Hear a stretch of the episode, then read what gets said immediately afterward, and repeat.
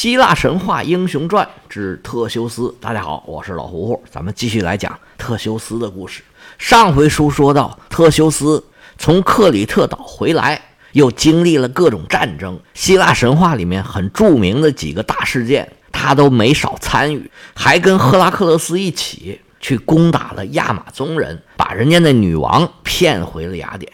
特修斯跟女王结婚，生了一个孩子。后来亚马宗人前来寻仇。跟雅典人爆发了战争，女王希波吕特死在了战场上。那战争的原因没有了，雅典就跟亚马宗人讲和，这件事儿就算过去了。下一个出现的人物叫做皮里托俄斯，我们上回啊讲的他父亲和他的爷爷的故事。这两位啊都是非常的鲁莽，闯下了大祸。他爷爷烧了阿波罗的神殿，被打到地狱里，脑袋上有个大石头。他一直活在恐惧当中。更离谱的是，他父亲叫做伊克西翁，他因为好色，贪图邻国公主的美貌，残忍地把自己的老丈人推到火坑里给烧死了。结果他跑到奥林匹斯山上求宙斯原谅他，宙斯呢还真原谅他了。但是这伊克西翁是色胆包天，精虫上脑，他竟然打起了天后赫拉的主意。宙斯当场就看出了他的心思，用一朵乌云做出了赫拉的形状。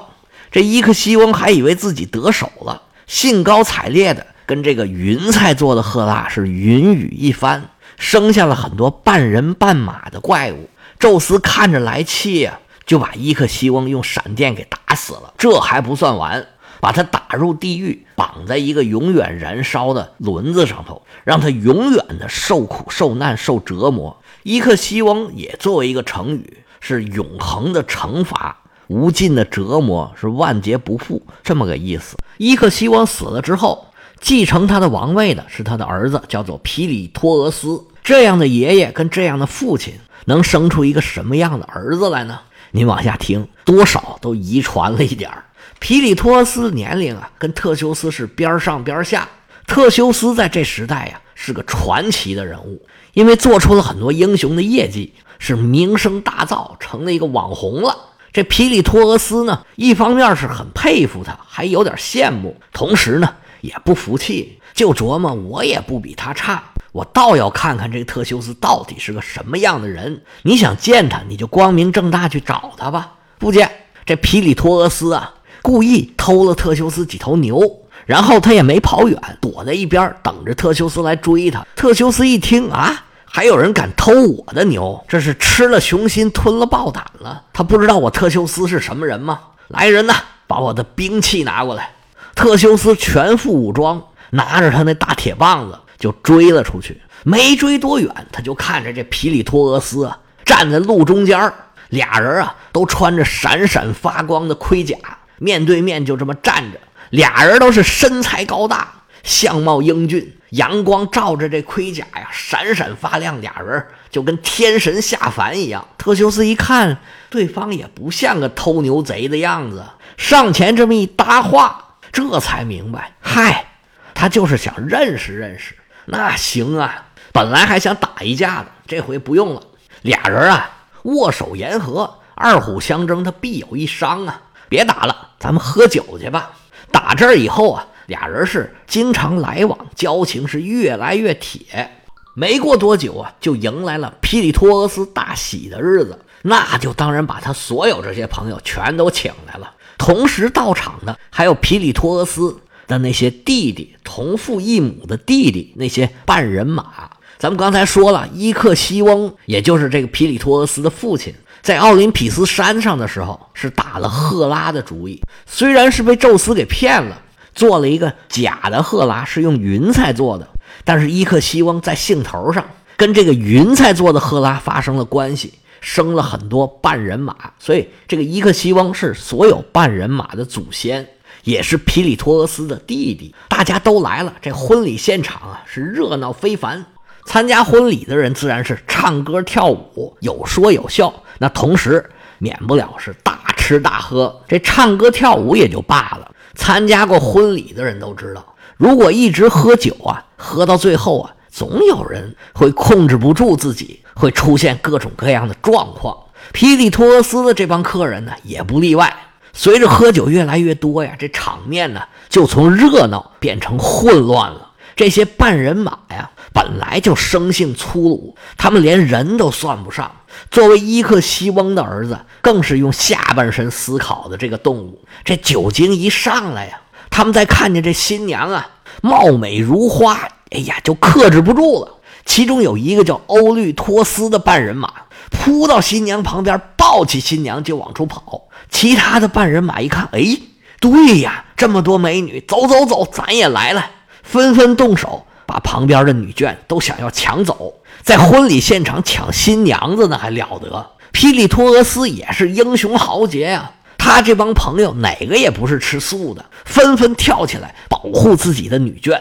这么一乱呢，这帮英雄就跟这些半人马可打起来了。因为婚礼嘛，大家都没带武器，那婚礼现场各种东西都成了英雄手里的装备，什么酒杯呀、酒坛子呀、桌腿啊、折凳啊，全都给用上了。以帕里托俄斯和特修斯为首的这些希腊英雄，把这些半人马呀都逼到了大厅的外头。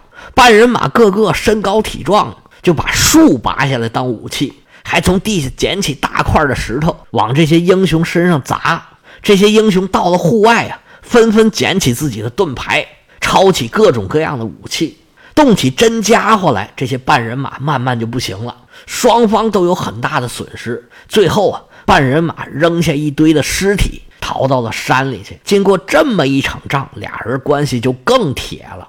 特修斯和皮里托俄斯啊，从这以后恨不得天天都混在一起，喝酒吃肉，东跑西跑。俩人呢都是国王，而且呢个个是身高体壮，俩人是惺惺相惜，越处越铁。到这儿啊，已然是一对牢不可破的铁哥们了。这皮里托俄斯刚结婚。特修斯那个亚马宗国王的妻子却死在了跟亚马宗人的战争之中。这时候啊，特修斯可是单身的状态。他眼看着最好这哥们儿成天是出双入对，心里面也有点别扭。有一天在宫里正闲极无聊，突然看见，哎，那谁呀？我这身边怎么突然多出来一大美女？这哪位呀？仔细一看，哎呦，这是当初从克里特岛带回来的阿里阿德涅的妹妹。名字叫做菲德拉。当初啊，这菲德拉是个小姑娘。这么多年过去，这菲德拉已经长大了，已然是出落的亭亭玉立，不再是那个小女孩，是一个美貌的女郎了。一看见菲德拉，特修斯就不免是起心动念，说：“现在反正我也单身，我娶她好不好？但是就这么不言不语的结婚也不合适啊。”不过现在呀，克里特岛的国王已经换人了。菲德拉的父亲米诺斯啊，已经在西西里岛上被人给煮死了。现在在克里特岛上当国王的是菲德拉的大哥，名字叫做丢卡利翁。这丢卡利翁呢，当初也参加了那个婚礼，在跟半人马的战斗里头啊，跟特修斯是并肩作战，俩人啊现在是哥们儿了。特修斯就跟这个丢卡利翁联系。说我现在呀是单身，把你妹妹嫁给我好不好？丢卡利翁说没问题啊，咱们好哥们儿，以后咱们亲上加亲，你就是我的妹夫，我就是你大舅哥了。特修斯一听高兴坏了，好好好好好，于是啊就带着菲德拉回了一趟克里特岛，然后又回到雅典，俩人成亲了。特修斯一结婚，那免不了又叫上所有的亲朋好友来热闹热闹。他请的其他亲朋好友啊。暂且不提，我们要说一说特意从特洛曾赶回来的特修斯和亚马宗女王希波吕特的儿子希波吕托斯。希波吕托斯出生以后，特修斯为了让他受更好的教育，就把他送到自己的出生地特洛曾，让特修斯自己的外公来教育这个儿子。希波里托斯慢慢长大呀，他逐渐对打猎是越来越感兴趣，从而啊。开始崇拜上了阿尔特弥斯。阿尔特弥斯除了是狩猎女神呢，她还是贞洁女神，她是处女和童男子的保护神。那作为粉丝，希波里托斯啊，肯定无条件接受女神的要求。我呀，不跟女性交往，保持自己是童男子儿，一生追随阿尔特弥斯。按理说，这是他个人的意愿，没什么毛病啊。但是他这么一发誓啊，有一个女神就不高兴了，是谁呢？就是爱情女神。爱情女神呢，也是美神阿芙洛狄特。你看这不同的神之间呢，他们这个设置其实是矛盾的。但是神跟神之间呢，他们不打架，有事儿呢就拿凡人来撒气。阿弗洛狄特一看这么好的小伙儿，你不去谈恋爱、结婚生子，那那些姑娘想找对象的可怎么办呢？你这太不负责任了。如果大家都保持贞洁，都去追随阿尔特弥斯，那大家都不谈恋爱了，我这爱情女神就没用了。那不成。我呀，得收拾收拾你。于是阿弗洛狄特就给希波吕托斯下了一条诅咒，是什么诅咒呢？待会儿咱们再说。希波吕托斯回到了雅典，在进雅典之前呢，和父亲一起在厄留西斯参加了一个神圣的厄留西斯秘仪。在这个庆典上头，火光是忽明忽暗。菲德拉是刚刚结婚，在庆典上他就看见了这个希波吕托斯。嚯，这小伙儿身材健美，这模样俊俏，就跟年轻时候的特修斯是一样的。当时是晚上，这火光啊忽明忽暗，菲德拉心里面是心潮澎湃呀，当时就喜欢上了希波吕托斯。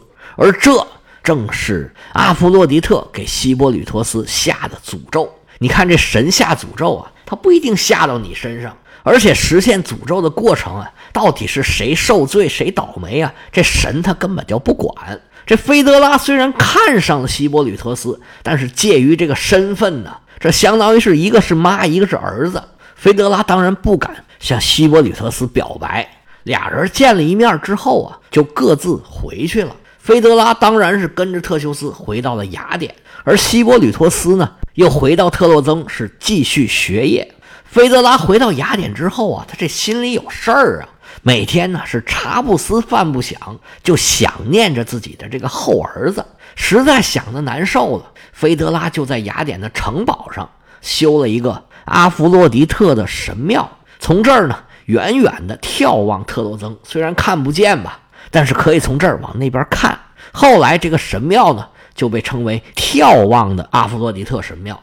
菲德拉每天就在这儿看着大海，心潮起伏。虽然也没什么用，但是在这儿待着呢，多少能痛快一点。终于有一天，特修斯说呀，自己要去特洛曾看亲戚和儿子。菲德拉作为王后，当然也陪着一起去了。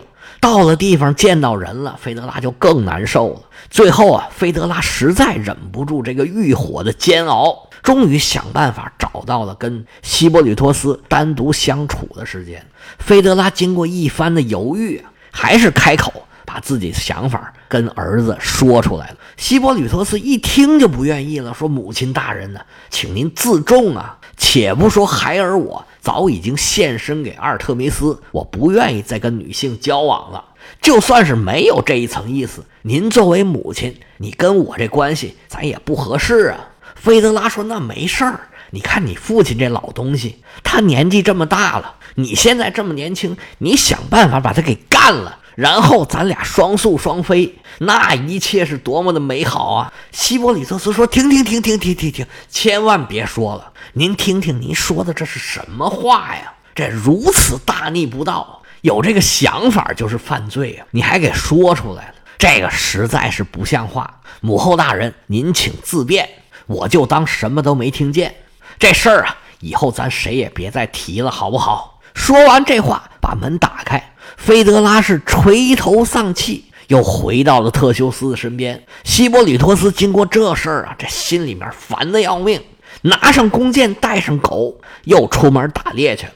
菲德拉遭到拒绝之后啊，是心如刀绞啊！好你个小子，竟然如此的不识抬举，我该怎么办？我该怎么办？虽然希波吕托斯跟我说他会守口如瓶，不跟他父亲说这事儿，但是以后万一他露出一点风声，或者说有什么变化，难保他将来不把这事儿给说出来。要等到那天，我可就惨了。而且现在呀，我是生不如死，不如啊，我就给你来个痛快的，我让你小子也好不了。菲德拉是牙一咬，心一横，写了一封遗书。然后悬梁自尽。特修斯回来一看啊，自己的小媳妇儿怎么上吊自杀了？再一看，旁边有一封信。特修斯把这信打开，上头写的清清楚楚，我是被你儿子希波里托斯给羞辱了，我现在是无路可走，与其对丈夫不忠啊，我还不如一死了之。特修斯看见这信，气得浑身发抖啊，这血压滋儿就上来了，太阳穴踏踏踏直跳。好小子，你做出这种事儿来，我绝不会跟你善罢甘休。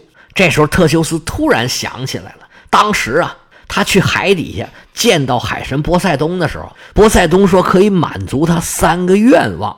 特修斯赶紧跑到门外，高举双手对天空祈祷，说：“父亲呐，我的儿子做出这种事儿来，我现在就想让你帮我满足一个愿望，在今天天黑之前。”让我这倒霉儿子死于非命，然后回到房间一通摔锅砸盆心情才稍稍的平复下来。此时此刻啊，这希波吕托斯正驾着马车准备到山里边去打猎呢。只见身边的海里是浊浪翻滚，从海里钻出了一头巨大的公牛，门儿拉着响鼻儿就朝希波吕托斯的这个马车冲了过来。拉车这两匹马当时就惊了，稀溜溜的暴叫，撒开蹄子玩命的跑啊，也不管路上是什么状况。希波吕托斯是紧勒着丝缰，但是一点用也没有。马拼命的往前跑，这马车咕隆咕隆咕隆咕隆颠得越来越厉害，已然是失去了控制。在拐弯的时候，这马车哭嚓一下就扣过来了，希波吕托斯从车上咕叽一下就给折下来了，当场。是气绝身亡，这就是爱神阿弗洛狄特的报复，交代了两条人命。荷马史诗里面提的另外一个人物，也就是这个菲德拉，这故事也交代完了。特修斯这时候至亲的人又死了两个，他这心里当然是五味杂陈呢，非常的不痛快，无处发泄呀，只能喝闷酒，喝着喝着就睡着了。他睡着睡着就觉得有人叫他，这谁呀？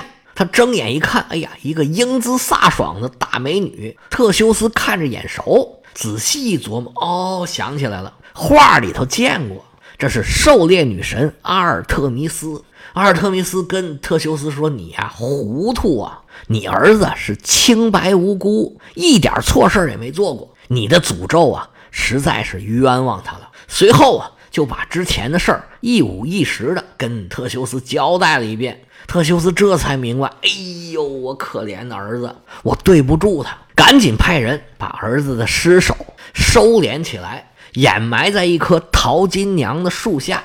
左思右想，就把菲德拉跟他这个儿子埋在了一起。特修斯就又恢复了单身。结果好巧不巧，他的那个铁哥们儿，最好的朋友皮里托俄斯，这个时候啊，也遇到一个烦心事儿。